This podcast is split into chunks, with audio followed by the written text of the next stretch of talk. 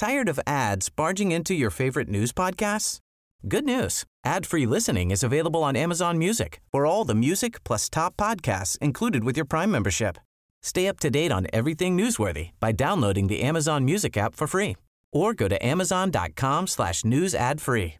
That's amazon.com slash news ad free to catch up on the latest episodes without the ads. Heraldo Podcast, un lugar para tus oídos. Hoy, en primera plana, ¿sabes por qué hay corrupción en las aduanas y cómo afecta a la economía del país? Esto es Primera Plana de El Heraldo de México. De acuerdo con el administrador general de aduanas, Horacio Duarte, en los últimos tres años han despedido a 2.711 funcionarios y trabajadores de todas las oficinas fronterizas de México por supuestos actos de corrupción. Según el funcionario, se han presentado cerca de 40 denuncias ante la Fiscalía General de la República contra agentes por estar coludidos con el crimen organizado. Sin embargo, no han detenido a nadie. En este sentido, aseguró que reforzarán las estrategias de seguridad e implementarán el programa anticorrupción de la Organización Mundial de Aduanas y de la Oficina de las Naciones Unidas contra la droga y el delito en México, para asegurarse de que no haya más trabajadores que perjudiquen la economía del país. La recaudación de las aduanas representa cerca del 15% del presupuesto anual del SAT. Por la corrupción en estos puntos afecta directamente a los recursos públicos, apoyo a programas sociales y servicios básicos. El administrador dijo que seguirán trabajando para limpiar las aduanas de trabajadores corruptos y promoverán a aquellos que hacen bien su trabajo. Con información de Laura Quintero. ¿Quieres las mejores noticias al alcance de tus oídos? Siga Primera Plana en Spotify y entérate de la información más importante.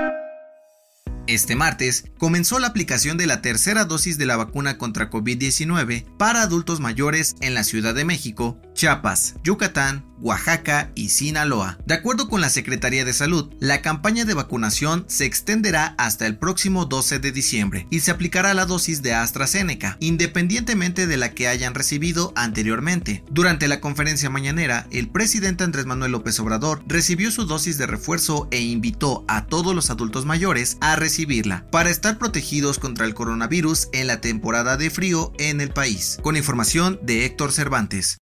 León y Atlas disputarán la gran final de la Apertura 2021 del fútbol mexicano y los aficionados de los zorros sueñan con ver a su equipo campeón por primera vez en 70 años. La última vez que el equipo de Guadalajara levantó el título fue en 1951, por lo que son muchas las generaciones de aficionados rojinegros que esperan con ansias un nuevo triunfo. Tal es el caso de don Francisco Madero, de 84 años, quien vivió en carne propia el único campeonato del Atlas hasta la fecha y dijo en exclusiva para el Heraldo de México que quiere sentir nuevamente la emoción de ver a su equipo en lo más alto. El partido de ida de la gran final será este jueves por la noche en León, mientras que la vuelta se jugará el domingo en el Estadio Jalisco. ¿Podrá Atlas romper con la sequía? Con información de Adriana Luna.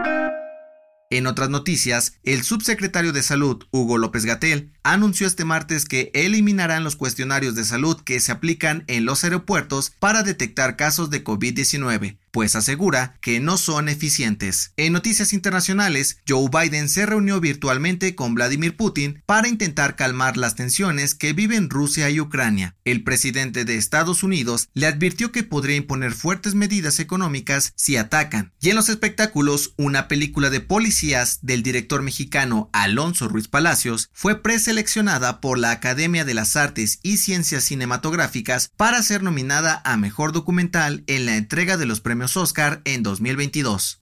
El dato que cambiará tu día.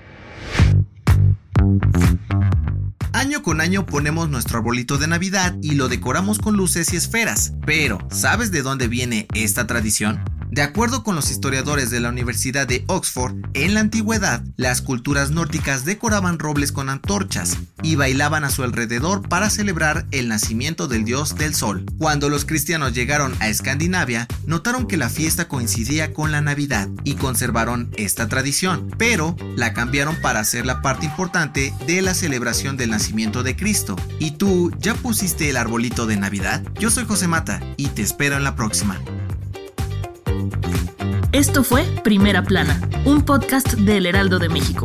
Encuentra nuestra primera plana en el periódico impreso, página web y ahora en podcast. Síguenos en Instagram y TikTok como El Heraldo Podcast y en Facebook, Twitter y YouTube como El Heraldo de México. Hasta mañana.